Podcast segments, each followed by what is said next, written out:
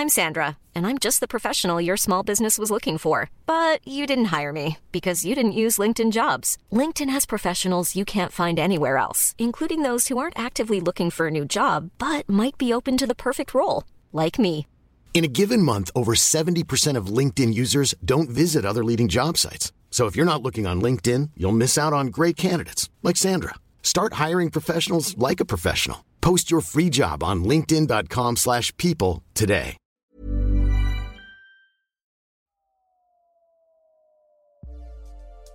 Déclic. Non masculin, moment qui détermine la compréhension d'une situation, une prise de conscience ou les deux. Salut, c'est Juliette et Sophie de 18h17 Productions et vous écoutez Le Déclic. Dans la vie, on peut jamais vraiment connaître les épreuves que les gens de notre entourage ont traversées. Juin 2017, je débarque dans une nouvelle ville et rencontre tout un tas de personnes, dont Stéphanie. Stéphanie, pour moi, ça a directement été la fille hyper sociable, hyper sympa et hyper stylée, qui fait ses propres fringues, se déplace en vélo orné de fleurs et qui se marre tout le temps. Et puis un soir, elle m'a raconté son histoire.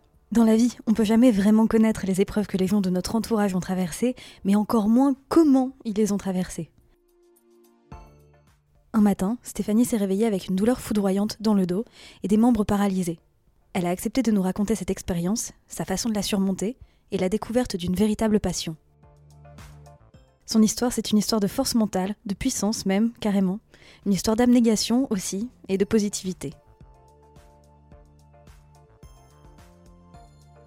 Salut Steph Salut Alors Steph, dis-moi, avant toute chose, euh, on va parler de avant le déclic, donc ce qui s'est passé avant dans ta vie, en Oui. gros. Mais pas, enfin, tu vas pas rentrer dans les détails, mais bon voilà. Et euh, donc toi, t'as grandi où? J'ai grandi dans les Ardennes, dans la vallée de la Meuse, donc c'est la campagne version un petit peu de montagne quand même. T'as fait quoi comme étude? J'ai fait des études en communication. Ah En ouais? Communication des entreprises, exactement. C'est-à-dire? Bah, c'est normalement pour bosser un peu en com interne, en com externe dans les entreprises, euh, avec le marketing et tout ça. Après, j'ai pas du tout fait ça, je suis partie plus dans l'associatif et le théâtre. Mais euh, voilà. Parce que toi, c'était quoi tes passe-temps euh, à l'époque quand t'étais plus jeune? À partir du lycée, j'ai fait du théâtre de rue. Euh, j'ai fait un bac ES, mais je voulais faire. euh, J'aurais bien fait L et fait option théâtre, mais bon, papa et maman, c'était pas trop euh, dans, dans leurs envies. Et, mais du coup, j'ai fait pas mal de théâtre de rue et on a fait pas mal de balades, de festoches, tout ça, rencontré du- des circassiens, tout ça. Donc j'aimais quand même pas mal le côté artistique de la chose. Donc quand j'ai fait de la com, je voulais aussi partir dans la communication culturelle, quoi. C'était plus ma passion à ce moment-là. Ok, et l'objectif, c'était de faire quoi après? Bah, dans, dans mes rêves absolus, c'était de bosser en com dans un théâtre, par exemple. Mais un théâtre, pas, pas théâtre de rue forcément, parce que c'est plus compliqué là-dedans. Mais euh, c'était ouais, un théâtre euh, ici à Lille ou, euh, ou aux alentours, une structure culturelle sympa, et même voilà, salle de concert, n'importe. Sauf qu'on est très nombreux, donc c'est quand même compliqué. Oui, il y a peu de place pour. Exactement. Ok, je vois. Et euh, toi, t'étais déjà euh, intéressée par la couture à l'époque ou pas du tout? Alors avec euh, le théâtre de rue, on a un peu, on faisait un peu de couture parce qu'on faisait, euh, on bricolait des costumes. Enfin, on faisait des beaux costumes, mais c'est des costumes que tu as besoin d'avoir euh, qui soient beaux de loin puisque c'est dans la rue. Donc euh, j'ai fait de la couture, mais euh, à la machine et à la main, mais de façon euh, très finition zéro, on va dire, parce que de loin c'était très beau, voilà. Donc j'avais déjà un petit peu ce truc-là, et c'était autant de la couture à la main que aussi limite on faisait de l'art plastique, de bricoler et tout ça, de faire avec ses mains et de faire des belles choses. c'était un petit peu là, mais pas plus que ça à ce moment-là, quoi. Ouais, c'était pas. C'était Enfin, en tout cas, je me disais euh. pas encore, euh, je vais vraiment faire de la couture euh, après. Et alors, un jour, il s'est passé un truc. Eh ben, en résumé vite fait, c'est quand même que j'ai bossé dans la com. Après, j'ai arrêté de bosser dans la com parce que j'étais en théâtre, euh, et, et- enfin dans un, thé- un théâtre, mais on fait euh, trois boulots en un pour euh, 600 euros par mois et à un moment, faut arrêter. Et j'ai bossé à la droguerie dans le Vieux-Lille, donc c'est Mhm. une euh, mercerie euh, où on vend des perles, des boutons, des rubans. Donc là, euh, ma grand-mère tenait un fil d'art, donc j'avais un peu l'impression de quand même avoir un petit truc qui rappelle euh, mamie. Euh, du coup, c'était alimentaire au départ, mais finalement, je me suis bien plu là-bas parce que c'est quand même pas, c'est pas bosser dans une grande chaîne, c'est quand même mignon comme boulot de vendeuse, on va dire. Et du coup, je m'y suis bien plu. Et entre autres, bah, pour parler de la couture, je savais pas vrai, je savais tout faire parce que je faisais du tricot avec ma grand-mère, les bijoux, ça s'apprend facilement. Je faisais pas de couture, mais on, en vendait. Et, euh, et là, j'ai commencé à vouloir apprendre à coudre via la droguerie. Mhm. Je voulais profiter d'être là-bas pour qu'ils me payent un peu une formation, ou en tout cas que, de me former là-dedans, pour au moins mieux conseiller les clients. Au départ, c'était ça. Et j'avoue, je m'étais dit, bah, vu que c'est quand même agréable, euh, si je peux avoir des cours euh, pour apprendre rien personnellement, je trouverais ça trop bien. Et donc, euh, j'ai fait, euh, j'ai bossé genre deux ans à la droguerie à peu près. Et euh, j'ai commencé genre une fois une séance de couture euh, avec une prof, genre euh, deux Ouais. heures. Et c'était en décembre. Et ben, en décembre, entre. Pardon, On l'entend vraiment- on l'entend beaucoup. Et tu vas arrêter?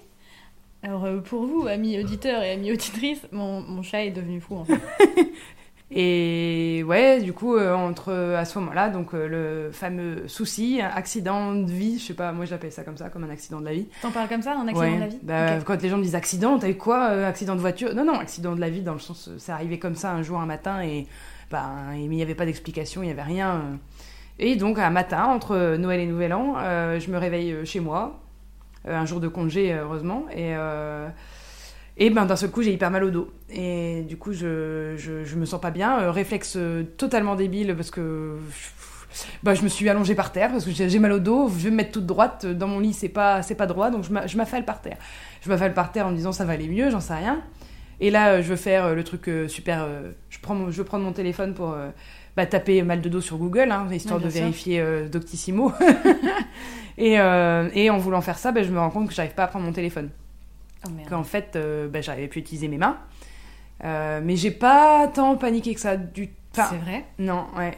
Ben, alors, je, je suis hyper naïve sur la santé, euh, sur plein de trucs. En plus, j'y connais pas grand chose non plus. Euh, je me suis dit, ok, j'ai un nerf bloqué dans le dos. Euh, et je vais aller chez la kiné, elle va appuyer dessus, et magie, tout va revenir comme avant. Vraiment, T'es à ce nature moment-là. optimiste un petit peu. et On et du préfère dire optimiste, mais c'est- voilà. Naïf, moi, je trouve que ça peut être positif comme négatif. Ça a les deux penchants. Et du coup, je, ouais, je me suis pas tant inquiétée que ça. Bon, je me suis quand même inquiétée parce que ce coup, j'avais mal et que je pouvais rien. Bah, vu que mes mains, euh, j'arrivais pas trop à les utiliser. euh, bah, j'avais mes poignets du coup, mais mes mains en elles-mêmes, non. Bon, heureusement, à ce moment-là, euh, merci Siri et les assistants vocaux, j'ai pu euh, appeler mon mec de l'époque et euh, appeler au secours, euh, demi-tour, euh, reviens du travail, il y a un petit souci et je peux pas le faire. Je peux rien faire toute seule. Enfin, je pouvais pas me débrouiller pour ne serait-ce qu'aller chez la kiné. Ouais. Moi qui croyais vraiment que la séance de kiné allait tout résorber. Bien en- sûr. Voilà. Et, euh, et voilà, j'ai appelé ma kiné, elle m'a dit, bon, bah, euh, elle m'a pris en urgence. Elle m'a dit, bon, en attendant, prenez un bain. Alors, très mauvaise idée finalement, pour me détendre. Sauf que, bah oui, je suis allée me prendre un bain, mais après, j'avais à me rhabiller quand je suis ressortie. Bah, tu m'étonnes. mais on n'y pense pas, hein. Et voilà. Et du coup, je suis allée chez ma kiné, qui m'a examiné, qui. Elle, après coup, j'ai su qu'elle pensait que j'avais la sclérose en plaques. Ah ouais Mon mec aussi a pensé ça, mais personne ne me l'a dit. Enfin, en même temps, il fallait peut-être mieux, hein, mais... Et du coup, elle m'a dit, allez chez votre médecin. Je suis allée chez ma médecin, qui heureusement était à côté des urgences. Et elle, pareil, elle m'a assez rapidement dit, euh, bah, urgence. Et cette journée a été assez longue, parce que finalement, j'ai fait ça euh, à 9h du mat, je suis allée chez la, kiné, je suis allée chez le médecin. Le temps que j'arrive aux urgences avec tout ça, euh, parce que médecin, je lui ai pas dit au secours, euh, passez devant tout le monde. Il y avait des enfants qui pleuraient de maladie, bah moi j'avais hyper mal, mais je me disais pas, poussez-vous, je passe devant. Et j'ai fait ça tout le long de la journée en fait. Je voyais toujours des gens pires que moi, alors je me disais c'est pas grave. Et, et voilà, et ça a fait que je suis allée aux urgences après dans la même journée. Et pas avant euh, minuit le soir, j'ai eu un IRM qui était flou parce que j'avais tel... enfin au, au fil du- de la journée tout s'est un peu aggravé. Au début je marchais, après je pouvais plus marcher. Ouais. Au début j'arrivais encore à aller aux toilettes, après j'arrivais plus à vraiment aller aux toilettes, euh, voilà. Puis j'arrivais plus à me rhabiller. Enfin voilà, c'était plein de trucs bizarres en même temps.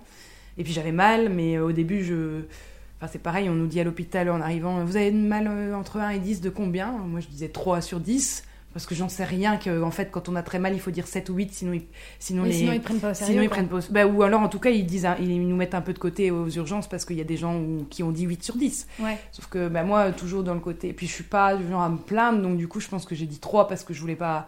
Voilà, mais pourtant, quand même, au secrétariat, je lui ai demandé de prendre mon portefeuille parce que je. Enfin, tant que mon, mon mec de l'époque euh, allait, allait se garer, j'étais toute seule et j'arrivais pas à sortir ma carte vitale. Ou... Mais même rien que ça, je me suis. euh, Enfin voilà, j'ai rien dit. Déjà et- là, ça vaut un 12 sur 10 pour Oui, moi. Mais voilà, mais moi, mais maintenant je le sais. Donc si jamais ça, enfin pas ça, et je ne souhaite pas que ça me arrive, mais euh, maintenant je saurais dire euh, 10 sur 10. euh, Laissez-moi passer. Et le temps que je me plaigne, que je pleure vraiment parce que j'en pouvais plus, il était 18h ou quoi. Et donc j'ai eu un IRM à minuit. Sauf que j'avais tellement mal, euh, après j'ai eu mal dans une jambe. que mon IRM normalement doit pas bouger, euh, doit être, et ben je bougeais tout le temps, donc mon truc a été hyper flou. Mais ils ont flippé tout de suite, ils ont vu qu'il y avait un truc qui allait pas dans ma moelle épinière, et ils ont juste dit à partir de là, vous restez allongé, vous bougez plus. Et le lendemain, j'en ai refait un officiel le lendemain matin hyper tôt, et ils ont vu que j'avais un caillot de sang dans la moelle épinière. Ok. Et que du coup, bah, on- alors encore aujourd'hui, on ne sait pas pourquoi il est arrivé là et de où ni rien. Parce qu'il y a des antécédents dans ta famille ou Non, rien du tout. Et puis c'est un truc, ça s'appelle une ischémie médulaire, ce truc-là. euh, et apparemment, c'est rarissime. Personne, même, même des spécialistes euh, dans la médecine que j'ai pu voir après, enfin, pas forcément des spécialistes, mais je veux dire, euh, je sais pas, je vais voir ma dermato ou je dis n'importe quoi, ou même mes méde- ma médecin ou certaines personnes que j'allais voir dans le milieu médical, euh, qui limite je devais raconter qu'est-ce que c'était, tellement c'est inconnu au bataillon et que c'est un truc bizarre. euh, et, et en fait, c'est comme ce qu'ils ont dit à mes parents qui les a fait flipper sur le coup, mais comme un AVC mais dans le dos en fait, parce que ça fait des et du coup le caillot il abîme dans la moelle épinière, il est derrière, il gratte un peu à gauche, il gratte un peu à droite et il abîme des endroits. C'est pour ça que j'ai eu les mains d'abîmer, c'est pour ça que j'ai eu euh, et que j'ai encore aujourd'hui mal dans une jambe, mais que genre c'est un peu à gauche, un peu à droite, euh, un peu ma vessie, un peu des trucs. euh, Bon, c'est pas comme un AVC où c'est tout à gauche ou tout à droite, que ça va de, la tête jusqu'au en bas. Moi, c'est en diagonale. Enfin, c'est un peu chelou de ce fait-là. Et voilà. Et du coup, après, j'étais partie pour l'hôpital pour un moment. Mais du coup, le truc cool, si on peut dire, c'est que comme il n'y a pas d'explication au fait qu'il y a eu ce caillot, normalement, c'est juste un malheureux petit caillot qui s'est baladé au mauvais endroit au mauvais moment. Parce que pareil, euh, j'avais 27 ans quand ça m'est arrivé et bah, tout le monde m'était halluciné que... Enfin, j'étais au service neurologie avec des personnes âgées et ils ont dit mais qu'est-ce que vous foutez là? Enfin, c'était un peu... Ouais. Et, euh, et a priori, si j'ai pas d'explication, parce qu'évidemment, je suis passée par tous les examens possibles et imaginables après, et il n'y a aucune explication, et a priori, ça veut dire que ça devrait pas me re-arriver. Justement parce que j'ai pas d'antécédents, ou je suis pas genre euh, des problèmes cardiaques, ou je sais pas quoi. Donc a priori, c'est juste un coup de pas de bol sur euh, je sais pas combien, mais, euh, mais donc dans un sens, ça devrait plus me re-arriver, et c'est déjà ça. Quoi. Enfin, Oui, bah oui, ce serait pas mal. c'est déjà pas mal, c'est déjà suffisant. Et t'es resté combien de temps en tout à l'hôpital? Euh, alors, j'aurais pu dire précisément, mais je sais que je me suis retrouvée. euh, j'ai passé Nouvel An à l'hôpital, c'était sympa. Euh, le menu de Nouvel An, il y a du foie gras, c'est sympa. Dis donc, alors. Mais j'ai fait deux semaines à l'hôpital officiel, vraiment à attendre, à faire plein d'examens. Et au total, j'ai fait deux, trois mois, je crois, mais après à l'hôpital. Enfin, je sais plus si. L'hôpital de rééducation, quoi. D'accord, En ok. Et du coup, je dormais là-bas et c'était des séances dès le matin de, je sais plus, euh, je sais plus, ergothérapeute, je sais plus si c'est ça, je crois, et kiné et sport. Parce que bah, du coup, pendant deux semaines, j'avais pas le droit de me lever, donc j'étais alitée pendant, pendant deux semaines, donc après, tu sais plus marcher. Et voilà, puis avec ce qui m'est arrivé, c'est que dans les mêmes séquelles qu'un AVC, c'est que tu comment tu t'es essoufflé en deux secondes et demie tu enfin t'es devenu tout faible de partout bah comme quand on est on a juste euh, je sais pas moi un genou en- dans le plâtre et que du coup on bouge pas pendant un mois et puis après à partir de là ouais euh, quand j'étais en deux mois en rééducation c'était pour euh, bah, essayer de récupérer mes mains parce que Mhm. je savais plus tenir un gobelet je savais plus me laver je savais plus rien faire quoi C'était quoi ton état d'esprit à ce moment-là, en fait? Euh, bah, ce qui est bizarre, c'est que j'ai pas flippé. J'ai pas. Alors, j'ai bien compris que sur le coup, je pensais quand même rentrer chez moi le soir même, encore une fois. Même quand j'étais là-bas et qu'on m'a dit ça craint, euh, j'étais encore à me dire Oh, on va manger ça ce soir. hein. Et après, j'ai commencé à comprendre que j'y restais là-bas. J'ai surtout flippé à me dire si je sais plus utiliser mes mains. euh, J'étais quand même bien à la droguerie à, travailler en mercerie et ben, en faisant des bijoux, faire du tricot, tout ça, c'est très manuel. Et je me disais, ok, bah, si j'ai plus de mains, euh, je fais comment? Euh, Mes collègues, elles m'avaient ramené de quoi tricoter avec les bras et tout, mais bon. On peut tricoter avec les bras? Ouais. Il y a des gros tricots énormes et les bras servent d'aiguille. Donc t'as pas besoin de. Bon, Oh, tu fais pas tous les tricots du monde avec ça. Hein, Oui, tu fais pas des trucs minutieux, voilà, mais du coup, c'était quand même. Mais euh, j'ai surtout flippé là-dessus. De... Et puis en fait, j'ai flippé de me... plus pour les autres encore à me dire ah, comment elles vont faire en boutique euh, sans, sans moi. Enfin, sans moi. Je dis pas que. Ouh, il y a que moi. Mais comment elles vont faire avec une personne en moins, en Mhm. plein Noël, Nouvel An, les fêtes, les vacances, au secours. Et j'étais plus à paniquer sur ce genre de détails techniques que moi-même à pas tenir un gobelet. Mais c'est marrant parce que là, de tout ce que tu racontes de cette journée, à tous les moments, tu penses aux autres avant de penser à toi, quoi. Ouais, ça. Mais je pense que ça m'a au final aidé parce que j'ai tellement plus paniqué pour les autres que je me suis pas trop paniquée sur ce qui se passait sur moi-même. Ok. Et ça m'a sûrement aidé à aller plus vite en rééducation. Euh, alors j'ai eu des moments de, de tristesse quand même, hein. enfin plus en arrivant en rééducation. Avant ça, j'ai pas eu le temps. On passe des examens, on est quand même fatigué, on comprend pas trop ce qui se passe. J'avais hyper mal dans ma jambe et j'en pouvais plus et je pensais plus à ça qu'à mes mains, presque. Mhm. Euh, parce que je, moi, on me disait ça partira dans deux semaines et ça, ça donne euh, dans une de mes jambes une sensation comme s'il faudrait s'étirer tout le temps. Se tenir comme ça, là, euh, comme à la gym, et tendre la jambe. Du coup, je me disais, mais quand est-ce que ça s'arrête, cette tension euh? Ouais. Et eux, sur le coup, les médecins, ils disent pas forcément tout tout de suite, mais valait mieux. Ils disaient, oh, bah, avec le traitement, dans deux semaines, ça va mieux. Bah, en réalité, c'est encore là aujourd'hui, mais maintenant, si on me l'avait dit tout de suite que ce serait encore là à vie, je pense que là, j'aurais explosé. Et, et, hum, mais du coup, j'ai pas eu le temps de voir ce qui se passait. Et c'est seulement en rééducation que j'ai commencé à, flipper. Ou à me rendre compte et à pleurer, ou à me rendre compte sur moi-même parce que je me disais, est-ce que ça va marcher À quel point? Et à quel point je vais avoir des séquelles Mhm. Euh, parce que personne sait le dire, parce que les nerfs c'est encore quelque chose de très. Même les, mé- la médecine, ils savent pas. C'est encore assez flou comme médecine. Est-ce que ça va se réparer, pas se réparer? Euh, On est jeune, on a, quand on est jeune, ils ont plus d'espoir sur la. Comme quelqu'un qui a un AVC, qui a des séquelles, bah, il peut s'en remettre, mais plus ou moins bien. Personne, une personne âgée moins bien qu'une personne plus jeune. Ouais, bien sûr. Et là, c'est pareil. Mais c'est qu'en arrivant en réduc, bah, genre les premiers exercices, c'est on prend une baballe euh, hyper légère et on le, on le tient dans sa main, la balle vers le bas, et on est censé juste la soulever et la tenir. Et moi, je faisais ça et elle glissait de mes mains, tellement j'avais plus de muscles. Et alors, les premiers exercices comme ça, les premières fois, on- et du coup, de faire ça, je me rends d'autant plus compte que plus rien ne marchait, quoi. Donc euh, là, ça fait bah, Peur. peur. Et Surtout que sur le coup, évidemment, ça évolue pas sur la seconde de- du moment du premier exercice. Euh, ou alors, il y a un sac de coquillettes euh, crues et il faut les prendre dans ses mains pour les remettre dans un seau. Et ben pareil, je prenais et tout glissait de mes mains. Des pattes, quoi. et du coup, t'es là, ok.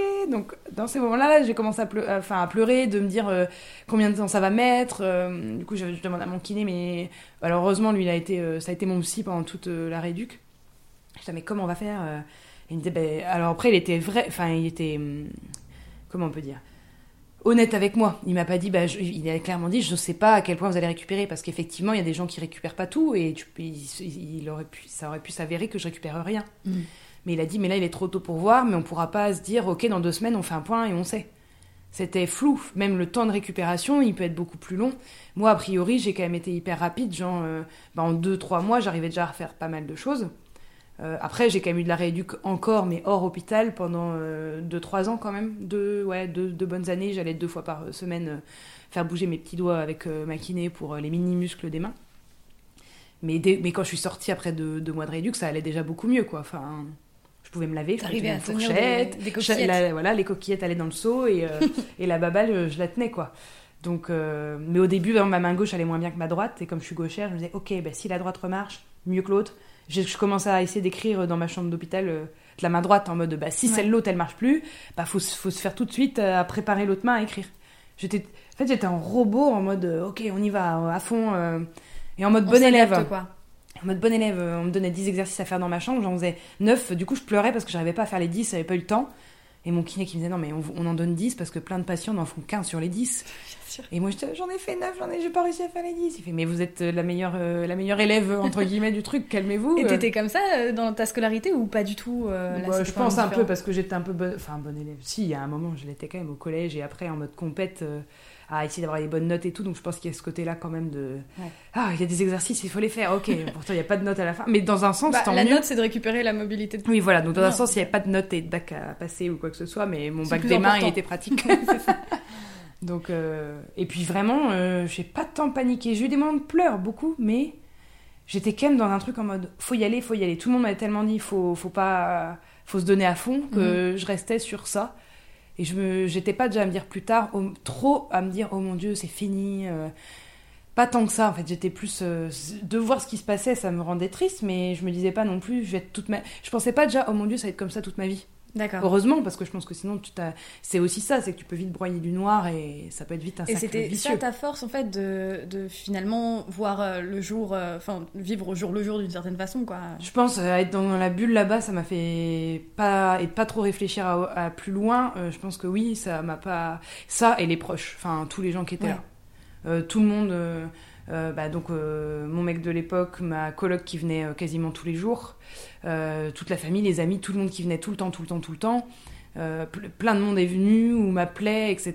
Et je pense que là aussi, euh, bah, mine de rien, même si c'est pas une prison, mais quand on est à dormir là-bas tous les soirs dans sa petite chambre, ça fait un effet prison, même si c'est pas le but de, de- du lieu de la rééducation, mais c'est quand même un peu frustrant. Euh, un peu dur euh, psychologiquement, mais plus il y avait de monde à chaque fois, euh, tout le monde m'amenait. du coup, à la fin, ma chambre, elle était décorée. C'était plus une chambre d'hôpital. Enfin, et voilà, où on m'amenait des trucs, des masques de beauté, des trucs pour me détendre, machin. Et. C'était plein de petits trucs tout, tout. Ou même, par exemple, je sais pas, il y avait la droguerie de Toulouse. ils m'ont envoyé un colis avec des, des trucs de là-bas. Enfin, tout, vraiment, même des gens de nulle part auxquels on pense. Enfin, on pense pas, c'est pas ça, mais. il y a vraiment eu beaucoup de monde. Et euh, je pense qu'il y a aussi vraiment ça qui m'a aidé dans la tête. Totalement. Ouais. À garder le mental, tout ça. Ouais, c'est ça. Et est-ce que c'est à ce moment-là où tu t'es mise à penser à la couture en mode euh, eh ben, professionnellement, tu vois? Au fur et à mesure, oui. En fait, quand j'ai fini à l'hôpital en rééducation, j'étais à la maison. Euh, assez rapidement, j'ai repris un mi-temps thérapeutique où je rebossais quelques heures en après-midi à la droguerie. Ouais. Euh, aussi pour euh, éviter de parce qu'après on peut être dans un service où on n'ose plus retourner travailler parce qu'on stresse, on flippe. Donc du coup j'y suis retournée assez tôt mais faire que quelques heures. Et le reste du temps. Tomber de cheval et remonter sur. Ouais, voilà, c'est euh, voilà, c'est ça. Avoir peur du vélo, avoir peur du cheval, parce que voilà, bah là c'est pareil, avoir peur de. Puis moi, un peu ce côté confiné, je j'avais peur des gens. Enfin, j'avais tellement vous voyez moins de monde que j'étais dans une bulle où on voit aussi d'autres personnes, mais abîmées par la vie, par des choses. Mais retrouver euh, le, monde extérieur, ça me semblait, euh, j'ai l'impression d'être toute fragile et de plus y arriver. Donc c'était bien que je reprenne vite. Ça, j'avais de la kiné, mais sinon j'étais quand même les trois quarts du temps à la maison à rien faire. Enfin, Et puis c'est pas comme finalement l'hôpital où on voit plein d'autres gens abîmés, mais avec qui on discute. Et du coup, je me suis, en fait, je me suis remise rapidement à la couture avec euh, ma prof qui, avec qui j'avais commencé avant l'accident. Mhm. Parce que même si bah, tricot, j'arrivais pas trop, bijoux non plus, mais ça, en fait, la couture, ça demandait pas une grande force dans les mains. Euh, ça demande d'arriver à appuyer avec son pied euh, sur la machine. Ouais. Euh, mais finalement, de coudre en soi, ça demande juste de pousser le tissu, de tenir le tissu devant ta machine, mais pas plus. Et en fait, j'arrivais assez facile, rapidement à le faire, même si mes mains, elles étaient encore pas, pas très musclées. Et voilà, j'arrivais, c'était quand même, j'arrivais à me redébrouiller toute seule, mais effectivement, c'était encore, elle était faible. Mais ça, j'y arrivais. Du coup, ça m'a un peu redonné espoir. Et euh, je me suis mise à coudre à fond euh, toute seule à la maison. Simplement, ça m'occupait. Au début, ça a été hyper euh, thérapeutique, juste. Genre, je passais mon temps à coudre à la maison parce que j'avais rien d'autre à faire et que je m'éclatais. Et j'ai pas forcément pensé tout de suite à le faire en boulot. Mais au bout d'un moment, bah voilà, je me suis dit, je me vois pas revenir à la droguerie tout le temps parce que bah, j'ai mal dans une jambe constamment. Et, oui, puis t'étais beaucoup debout. Et voilà, c'est beaucoup debout. à ce moment-là, il y avait un rythme aussi qui pouvait être hyper fatigant. Et je me disais, mince, mince, mince, qu'est-ce que faut, faut, faut aussi penser petit à petit. Et donc, petit à petit, je me suis dit, tiens, pourquoi pas la couture? C'est aussi les amis qui me disaient, pourquoi tu ferais pas des cours ou des ateliers? Donc, au début, j'ai ramené des copines euh, à la maison pour faire des ateliers à une personne par-ci par-là, mais au moins pour voir si. C'est pas le tout de savoir coudre, mais il faut savoir expliquer aux gens. Oui, bien sûr. Et a priori, je m'en sortais pas trop mal parce que je disais, bon, on fait ça gratos, machin, mais à la fin, euh, tu me dis franchement si c'était bien, nul, euh, et si c'est nul, faut me le dire, que je me lance pas là-dedans, voilà. Et après, euh, de fil en aiguille, euh, tu l'avais préparé celle-ci Non, non, mais à chaque fois ça le fait parce que tout le monde, me, quand on me demande mon parcours, je me retrouve toujours à dire bête de fil en aiguille. Oui, bah oui, mais c'est le mot. euh, j'ai, après, c'est pareil, j'ai pu aller à une mercerie qui, bon, qui a fermé maintenant, la Lilloise Mercerie près de, des Républiques Beaux-Arts à Lille, mhm. euh, qui faisait des ateliers les samedis. Et, pas, et là, pareil, j'ai fait oh, ok, vas-y elle cherchait une personne pour faire les ateliers couture. Et c'est une ancienne collègue de la droguerie qui m'a qui a dit Oh, bah, Stéphanie, ça pourrait l'intéresser. Et j'ai fait Allez, on se lance. Euh, je vais voir si j'arrive à faire des ateliers en groupe, parce que c'est encore différent que de faire ça vite fait chez soi à une copine. Donc je me suis lancée, euh, elle m'a fait confiance. J'ai dit Bon, j'ai jamais fait, mais euh, ça me dit bien de tenter. Ça s'est bien passé. Et voilà, et après, en fait, au fur et à mesure, je me suis dit, bah, ce serait, moi, dans l'idéal, je m'étais dit, oh, pourquoi pas euh, faire ça plus euh, un petit mi-temps à la droguerie quand même, ou voilà, euh, je savais pas trop, en fait, j'ai fait, en fait, petit à petit, tout ça, ça s'est fait sans vraiment que, genre, j'ai pas planifié ça sur des années, entre guillemets, mais mon plan, là, de, où j'en suis aujourd'hui, mais au fur et à mesure, les trucs, ils, coulaient de source un peu. Bah, j'ai commencé à la, la, la, la, mercerie, elle avait plus personne, pim, au moment où je me lançais, alors ok, j'y vais. Après, euh, je me suis dit, tiens, pourquoi pas euh, passer euh, le CAP couture en candidate libre ou voilà, j'avais vu qu'il y avait une formation sur l'île. J'ai demandé du coup un fonds gessif, donc une formation par le travail pour faire ça. Je l'ai eu le dossier. bon, j'avoue que du coup, forcément, quand on raconte son parcours et qu'on dit qu'on a des soucis de santé, etc., je dis pas que ça aide, mais quand même, bah, dans un sens, ça aide, mais en même temps, c'est le but de ce genre de formation, de pouvoir se trouver une solution quand on a eu des soucis. Donc, hop, j'ai fait ça. Juste le CAP, euh, tu l'as passé combien de temps après ton accident euh, hum, hum. C'était quand Ton accident, c'était en quelle année Alors, attends, j'avais 27 ans. Maintenant, ça va faire 4 ans que j'ai eu mon accident, 4 ans et demi. Et le CAP, c'est. Un an et demi après, un truc comme ça. Un an et demi ou deux ans après, à peu près. Ça prend Ouais. combien de temps à euh, passer en Après- fait à euh, bah, en fait, normalement, tous les ans, il y a des sessions pour les candidats libres. Donc on peut y aller euh, en s'inscrivant un peu les mains dans les poches. Moi, je m'étais renseignée auprès de mon travail. Non, peut-être quand même au bout de deux ans, parce que entre le temps que je... Je crois que c'était après deux ans après l'accident à peu près. Et... Mais là, moi, j'ai fait une... comme j'ai fait une formation, on avait une journée par mois de formation et du travail à la maison. Euh, je Donc des devoirs encore Ouais. Ah, trop bien. Des devoirs plus sympas que, que la baballe quand même. Et, euh, mais bon, c'est des devoirs, en fait, c'est coudre le plus possible pour euh, être trop forte le jour J. Mhm. Donc, euh, c'est pas, enfin, vu que c'était une passion, c'était pas un devoir en soi, quoi. C'était Ouais. pas désagréable. Et euh, du coup, j'ai, ouais, non, c'était comme il y a comme il y avait une sorte de formation que j'avais demandé en fond de gestif, c'était de septembre pour euh, passer en juin. Mais en vrai, tu peux, tu peux te dire en mai, vas-y, je le passe en juin euh, et je me débrouille toute seule. Bon, moi, j'étais quand même contente d'avoir eu quelqu'un pour euh, nous, nous donner des pistes, etc. Et une petite formation, Ouais, t'as plus de billes pour, euh, c'est ça. pour le réussir. Et euh, finalement, c'est en, en même temps que ça aussi à peu près, on était un peu, entre guillemets, trop nombreux. Bah, comme je suis revenue travailler un peu à la droguerie, j'avais une remplaçante, normale. Et enfin, une remplaçante, ils avaient recruté quelqu'un d'autre. Du coup, à un moment, on était un peu trop nombreuses. Donc, normalement, ils allaient faire partir la dernière arrivée. Mhm. Et à peu près en même temps que j'ai eu mon fonds gestif, ils, allaient proposer, enfin dire gentiment à la dernière arrivée, euh, ce serait bien de repartir. Sauf qu'elle n'avait pas vraiment forcément be- besoin de partir. Enfin, et moi j'ai dit bon bah je vais en, profiter entre guillemets. Je vais dire que moi je veux partir et que je veux faire une comment on appelle ça une, rupture conventionnelle comme ça j'aurai le chômage et euh, je vais me former et on va voir. Donc j'étais au c'était pas calculé du tout. Je venais d'avoir mon fonds gestif. Du coup, j'ai eu le temps aussi de bien me former et de pas de pas travailler, donc c'était pratique pour bien préparer quand même le truc. Et j'ai fait une deuxième petite formation à ce moment-là, aussi en couture, en, C'était quoi en modélisme. Mais Vraiment quelques heures, hein, je suis pas une grande... C'est pour apprendre à faire des patrons soi-même. D'accord, ok.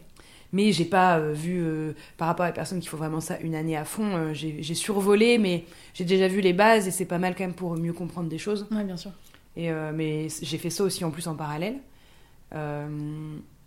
Et ça, je crois que je l'ai demandé encore après parce que j'ai. Ah non, et voilà. Et après ça, vu que j'étais encore au chômage, que je commençais à faire des ateliers, que je me disais, allez, pourquoi pas se lancer là-dedans. Entre temps, ça s'est fini avec euh, le mec de mon époque, de cette époque, et où on pensait peut-être partir. Et je me dis, oh, je ferai des ateliers couture au Canada. Et je me suis dit, bon, bah, vu qu'on part pas, euh, que c'est fini, allez, je, je m'installe et je tente de faire un vrai truc ici. Je vais créer mon entreprise, euh, voilà, parce que jusque-là, je pensais peut-être partir. Je allez, euh, je Ah, mais moi je pensais que tu l'avais euh, créé avant ton entreprise en fait. non, non, bah, j'étais encore au... Ouais, ouais, bah, bon, après, il y y a eu un... un- j'a- J'aurais aimé créer presque 6 mois, 9 mois avant ma création, Ouais. qui était là en septembre 2019. Euh, mais euh, simplement, euh, j'étais encadrée avec la BGE donc, là, pour aider à la création d'entreprise. Et ma conseillère m'avait dit, elle n'a pas essayé de dire des bêtises, c'est juste que, bah, par exemple, à un moment, c'était pas loin de... Si je créais là, j'allais perdre des bénéfices d'impôts. Euh, si je créais un peu plus tard, on se disait que peut-être Macron allait changer des choses.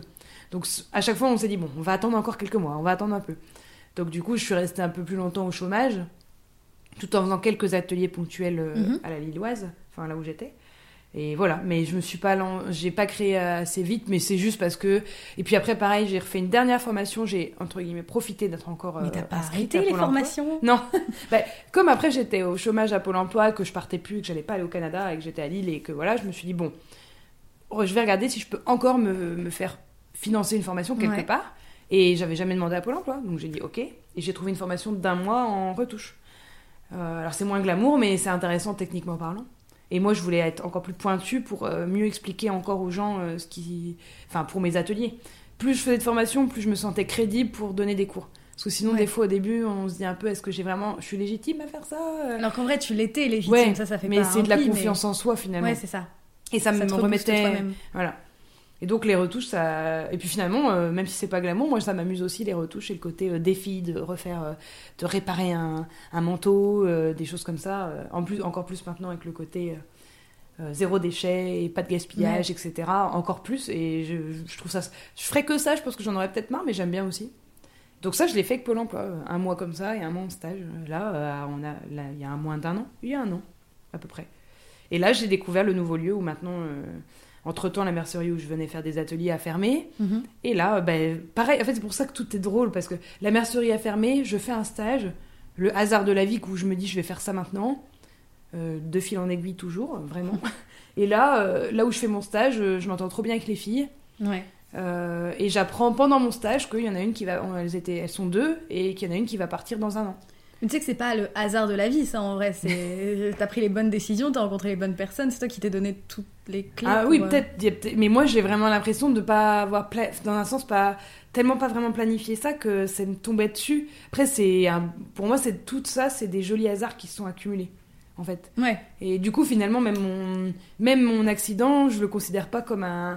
Même si aujourd'hui j'ai encore des séquelles et c'est moins drôle qu'avant, mais euh, ben, finalement, je le vois plus comme un joli hasard, même mon accident, parce que c'est à partir de là que j'ai eu bah, tout ce qu'il y a là. Mhm. Alors oui, il y a sûrement de moi et de, comme tu dis, ou de, de mon, je sais pas, Ta force de caractère. euh, moi, je sais pas pourquoi, mais moi quelque part. côté débrouille. euh, Voilà. voilà.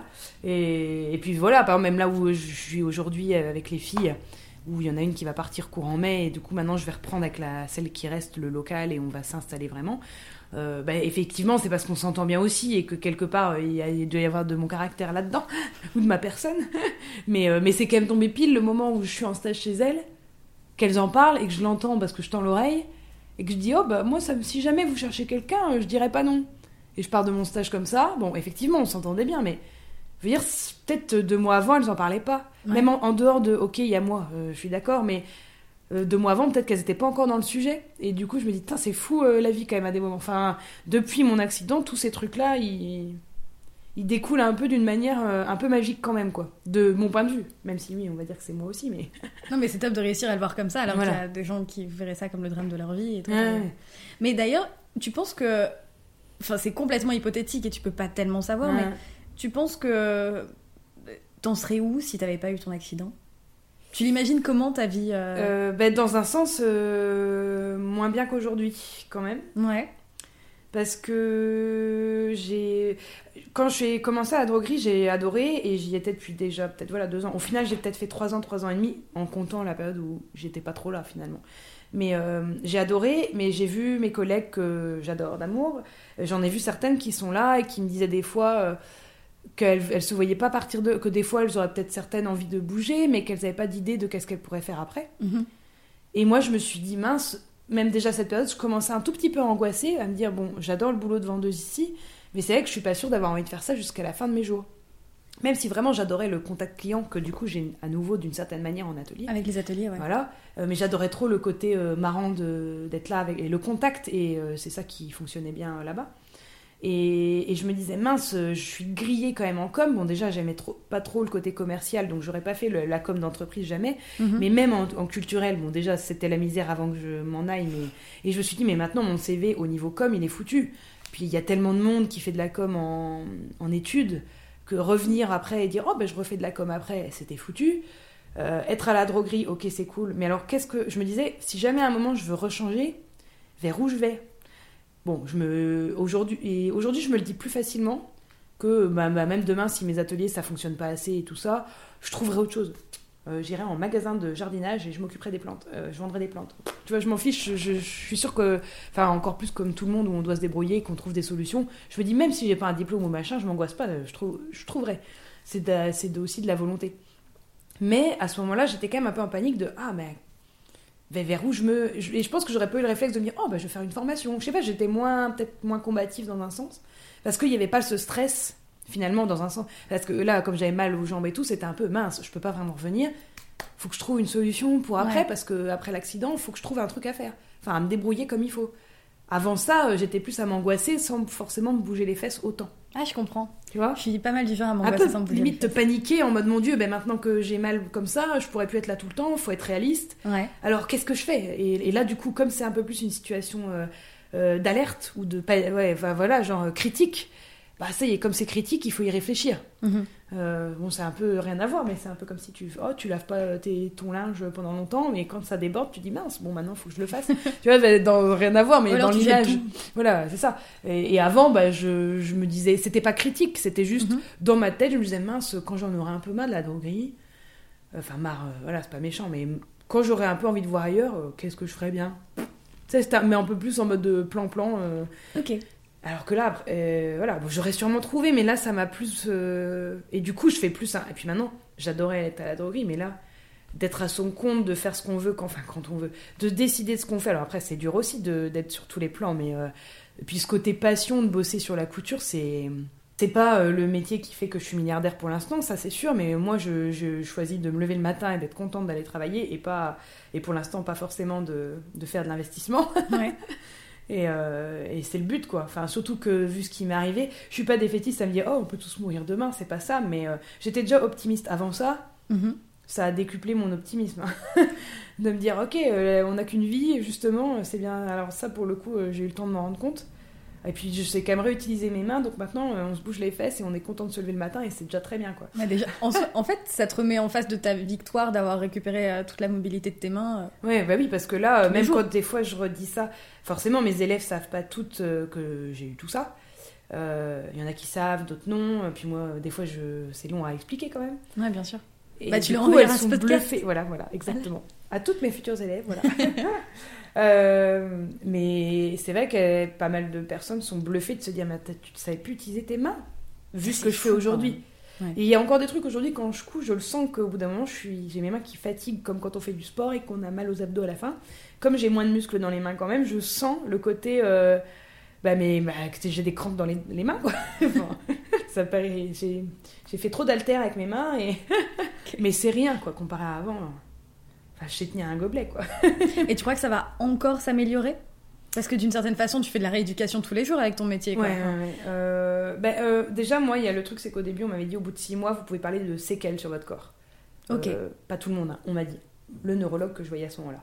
Bon, six mois, c'est rien en fait sur tout ce qu'il y a eu, parce que moi, j'ai au moins fait deux ans de rééduc, où au bout de deux ans, je me suis dit, au bout de deux ans, je me suis dit, je crois que là, ça y est, il y a, on peut parler de séquelles. Enfin, là, je vois que certains trucs, euh, genre j'ai un muscle sur une, une de mes mains où je vois bien qu'il est quasiment plus là Ouais. qu'il a fait ciao bye bye depuis cette période-là.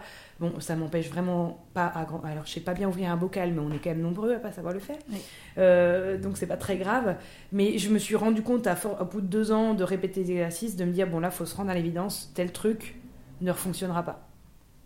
Et ça, on me l'avait dit quand même qu'il y a des trucs bah, abîmés par euh, le caillot dans la moelle épinière, ça ne fonctionnera pas, c'est sûr. Mais contrairement à ce qu'on a pu me dire euh, au bout de six mois, non, non, c'est pas au bout de six mois, c'est quand même au bout de. Donc après, ça tombe, euh, je pense pas pour mes mains, mais c'est plus par j'ai des douleurs du coup neuropathiques dans une jambe tout le temps. Après, c'est dans la tête aussi, ça, donc je les sens plus ou moins fort. Ça, apparemment, il se peut qu'un jour je me réveille et qu'elles n'existent plus. Waouh. Parce que la magie des nerfs, apparemment, bon, je vais peut-être dire des trucs que s'il y a des gens médecins, ils vont se dire qu'est-ce qu'elle raconte celle-là? Bah après, moi j'ai enfin, t'entends tellement de choses de plein de gens que voilà, je dis peut-être des bêtises médicales, hein, m'en voulez pas. Euh, mais hum, il y a qu'apparemment, il se peut très bien que soit j'ai ça jusqu'à la fin de mes jours, Mhm. soit ça se répare un peu et j'ai moins mal, soit d'un seul coup, euh, bah, les nerfs se réparent euh, de même et ouais, j'ai plus rien.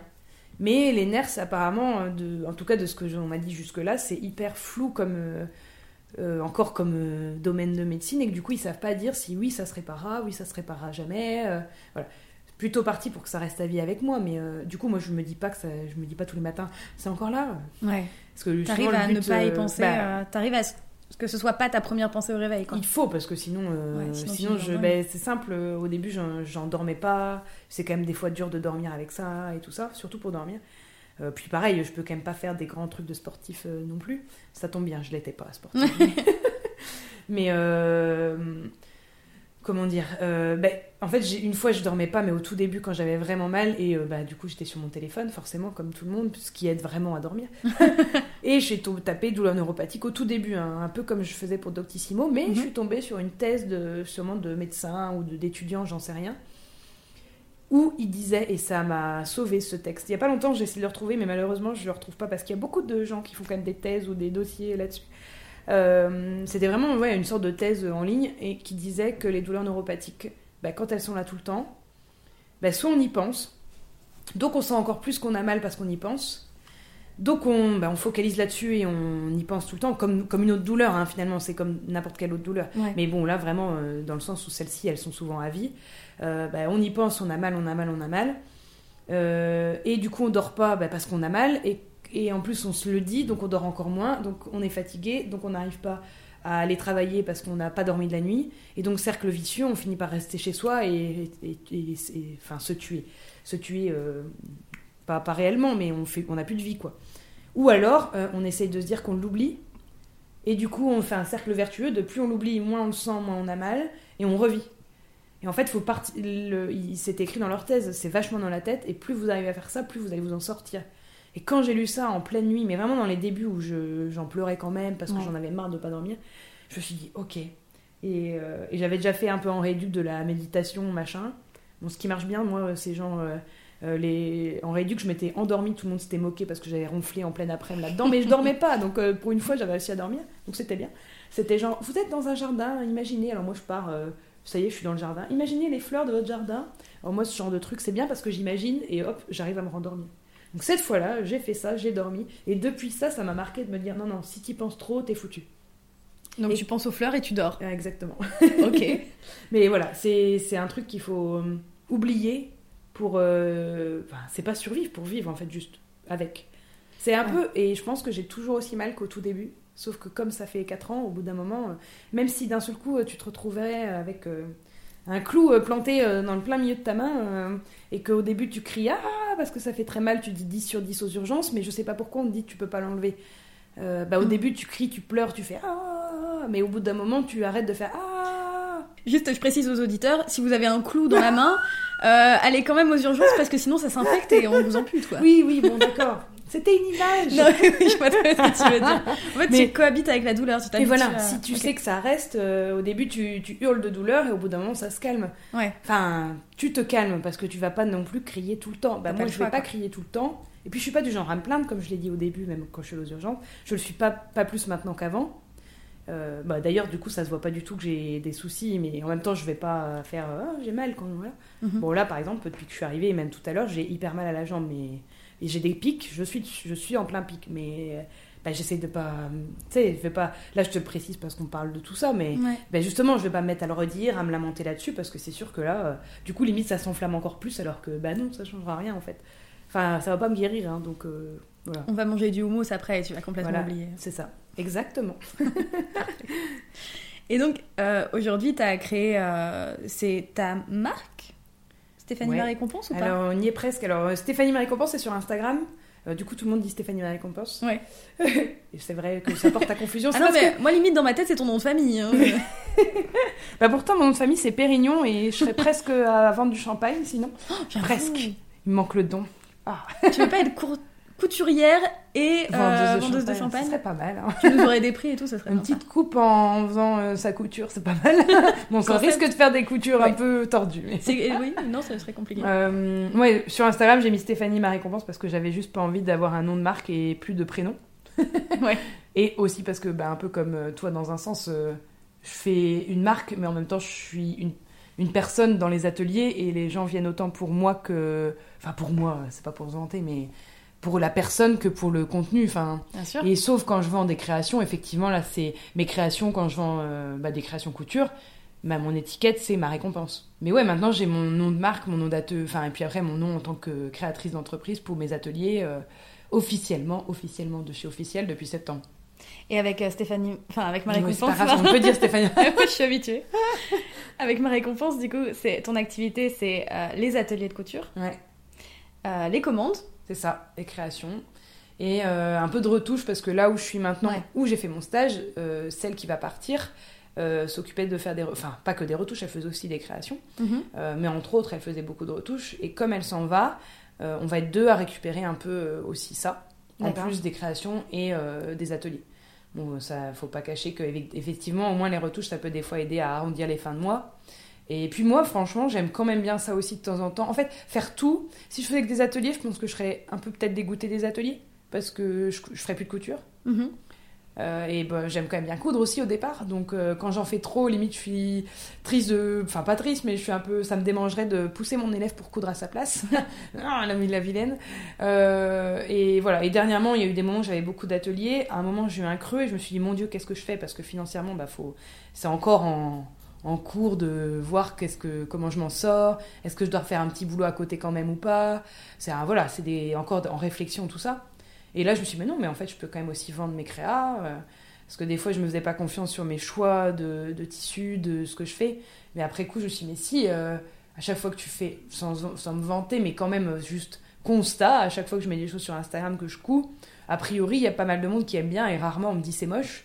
Je me suis dit, bon, ben, en fait, des fois, je peux faire euh, plusieurs exemplaires de tel ou tel modèle que je me suis fait parce que je peux me faire confiance et, si ça plaît aux gens, je peux réussir à en vendre quelques-uns. Et donc, maintenant, je fais ça aussi en plus. Et ça te fait un complément de salaire? Voilà, en plus des ateliers. Et en vrai, en dehors du salaire, euh, ça me fait du bien de recoudre un peu et de faire un peu de tout, quoi. De re- Voilà. Après, moi, j'ai aussi, euh, en, en salaire, j'ai bah, un statut de travailleur handicapé et j'ai un sta- j'ai une pension d'invalidité par la Sécu qui, normalement, si je travaillais en tant que salarié, je pourrais faire un 70%. Ok. Voilà, donc euh, je veux dire, euh, du coup, j'ai aussi cette petite aide euh, pour l'instant pour encore quelques années, jusqu'à ce que je repasse devant un médecin du travail qui vérifie si, si j'ai encore mal à ma jambe. je préférerais lui dire que non, hein, mais on verra. mais voilà, mais ouais, donc je fais ces trois choses-là euh, pour l'instant et on verra. on ver- Enfin, c'est encore, voilà, vu que c'est depuis septembre vraiment. Ouais. Et t'as pas de préférence, un métier qui te. Sur les trois choses Sur que les je fais là trois, ouais. Bah, les trois sont liés, donc du coup, bon, c'est sûr que je préfère euh, avoir plus de commandes et d'ateliers que de faire trop de retouches. Si on Ok. devait faire trop. voilà. hein. Ouais. Euh, après, vraiment, comme là on en fait, on n'en fait pas. Vu qu'on n'est pas un lieu où on fait que ça, euh, on n'a pas que ça qui nous arrive en magasin, on va dire. Donc du coup, c'est pas désagréable. Mais c'est vrai que si je devais faire des proportions, je ferais un peu moins de retouches. Enfin, Ok. j'en fais pas trop en ce moment, mais je préférais faire un peu moins de retouches et faire un peu des deux euh, à fond. Mais autant de la couture que de l'atelier. Parce que si je faisais à l'inverse trop de couture, euh, peut-être j'en aurais marre de des fois faire un, un exemplaire. euh, je vais quand même faire des fois souvent des collections un peu capsules. Je vais à un moment, je me, en ce moment, je me tape un gros délire sur les bananes que Sophie voit comme une, le fruit. C'est pas le fruit, oui, c'est l'accessoire. L'accessoire, voilà. Euh, du coup, j'en fais plein, des léopards, des, des en velours, machin. Je m'éclate. Et ça, pour l'instant, je pense en faire un certain nombre. Jusqu'à ce que j'en ai un peu marre et je changerai, je fais des suites aussi, par exemple en ce moment des sweatshirts. Euh, Panthère aussi, un groupe, mais en même temps tout le monde met de la Panthère. hein. Et, mais si à un moment j'en ai marre, je me dis, oh, bah, je me lancerai sur autre chose. Mais je pense que si je me retrouvais à faire euh, 1000 bananes parce que ça marche trop bien et que je fais plus que ça, j'en aurais marre aussi. Bien sûr. Du coup, je suis contente qu'à des quoi. moments de pause, oh, bah, moins de bananes et un petit peu d'atelier, pof. Mais du coup, ça fait un bon. euh, moins de bananes. Mais vraiment, tout à l'heure, tu m'as dit. Régime banane. J'ai apporté des bananes à des copines, je devais apporter des bananes à des copines et je me suis dit, mais pourquoi elles vont pas juste Pourquoi elle fait des livraisons de faire des bananes Elle est délivre aux bananes? Je comprends pas. Mais j'ai vu que t'avais fait une robe de mariée aussi. ouais. Ça, c'est dingue quand même.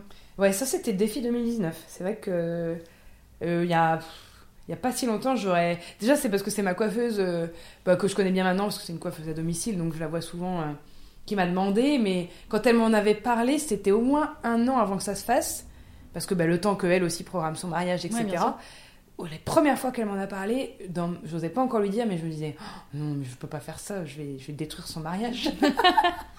enfin, puis ça me met une C'est un de pression. l'imposteur. Ouais, ouais. Ah, puis c'est une pression, une robe de mariée quand même. Et bon, heureusement, je dis pas que je l'ai mal faite, mais elle, elle, en tout cas, elle était pas trop euh, exigeante, elle me faisait vachement Non, mais confiance. elle était magnifique cette robe, Ouais. tu déconnes. Oui, mais je veux dire, au moins, elle m'a pas mis une pression. Faut que tu la mettes d'ailleurs sur les réseaux sociaux. Ah, non, Ouais. tu peux pas. Si, c'est parce que. Parce que là, du coup, j'en parle, mais les gens peuvent pas Ouais, la voir. Alors que. Faudra que je redemande, c'est parce que ma- j'attendais que euh, ma, ma coiffeuse me donne des photos et j'en ai pas encore. Mais je, je, vais, je vais relancer, euh, Sophie. Ah. Bien sûr, s'il te plaît. Mais euh, non, ce qu'il y a de bien quand même, c'est que pour, avoir même fait des fois des boucles d'oreilles pour une mariée euh, à la droguerie, les filles, j'ai pu voir des futures mariées beaucoup plus stressées que ma, ma, ma, ma coiffeuse.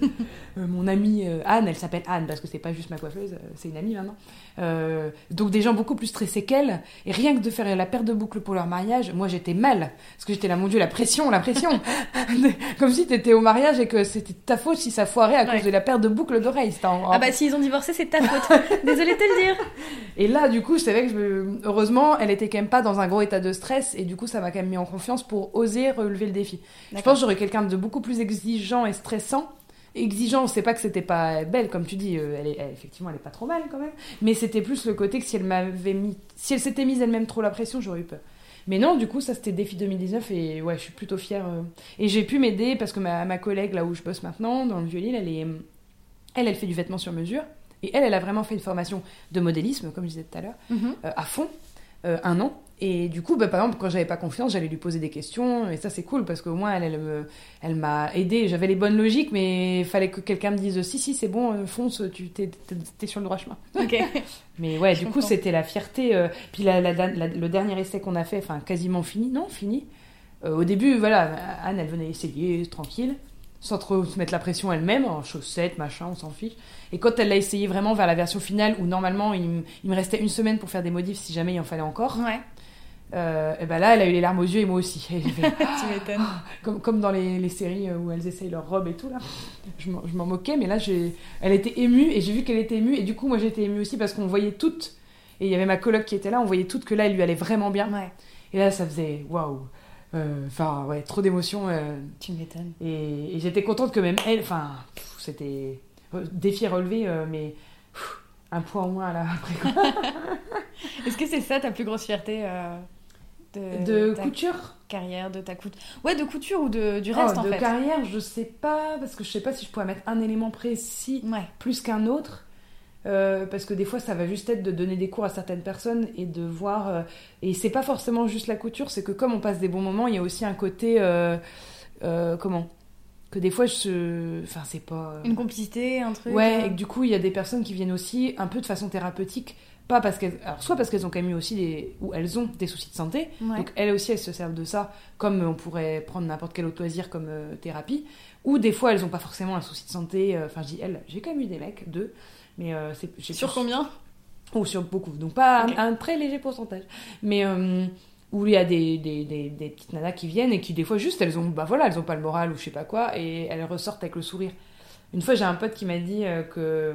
Comment il m'a dit ça? Euh, que, j'ai- que mes ateliers, c'était d'essayer de transmettre du bonheur. Et, quand, et moi, moi-même, je me rendais pas compte de l'idée. Enfin, Ouais.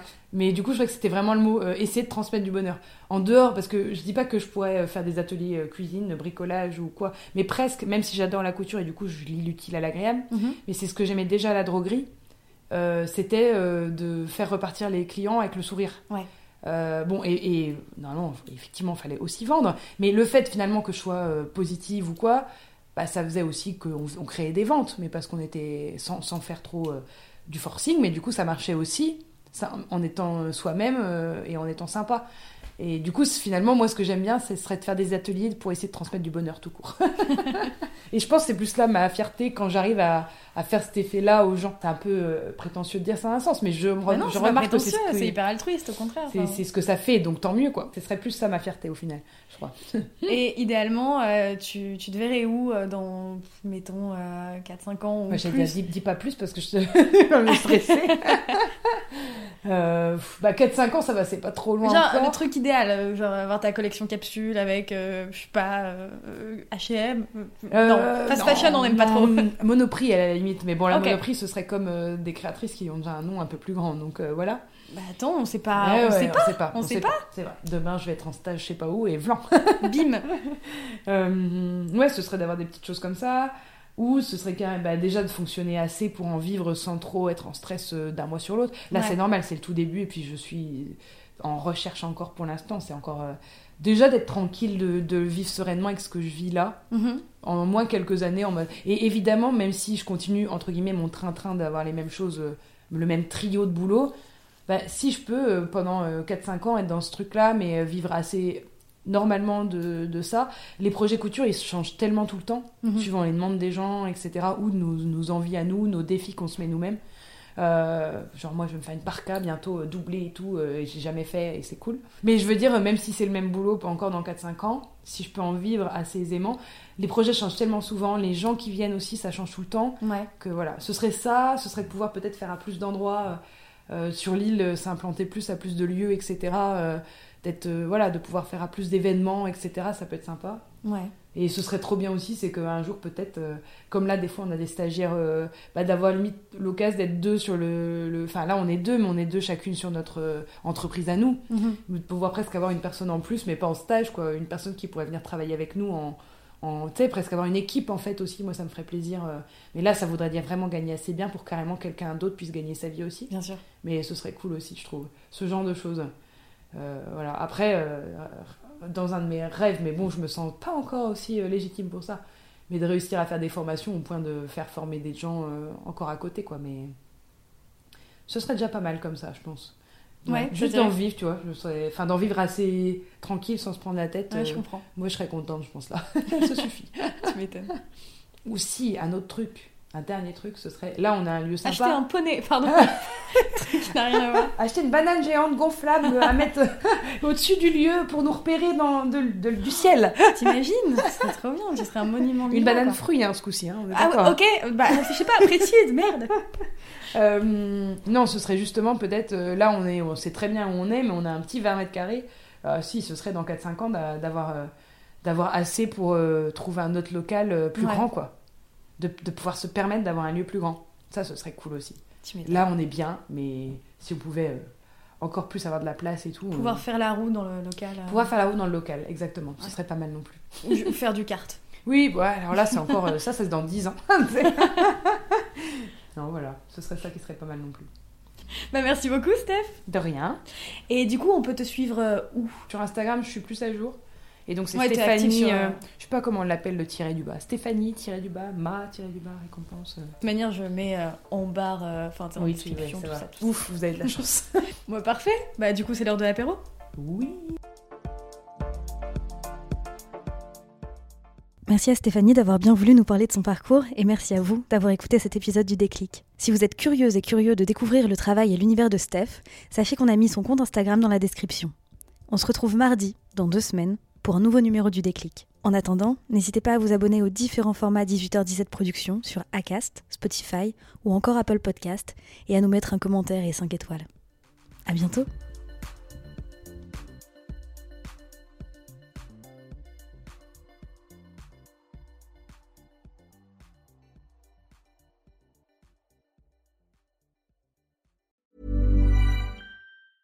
A lot can happen in the next three years. Like a chatbot may be your new best friend. But what won't change? Needing health insurance. United Healthcare Tri Term Medical Plans are available for these changing times. Underwritten by Golden Rule Insurance Company, they offer budget friendly, flexible coverage for people who are in between jobs or missed open enrollment. The plans last nearly three years in some states, with access to a nationwide network of doctors and hospitals. So, for whatever tomorrow brings, United Healthcare Tri Term Medical Plans may be for you. Learn more at uh1.com.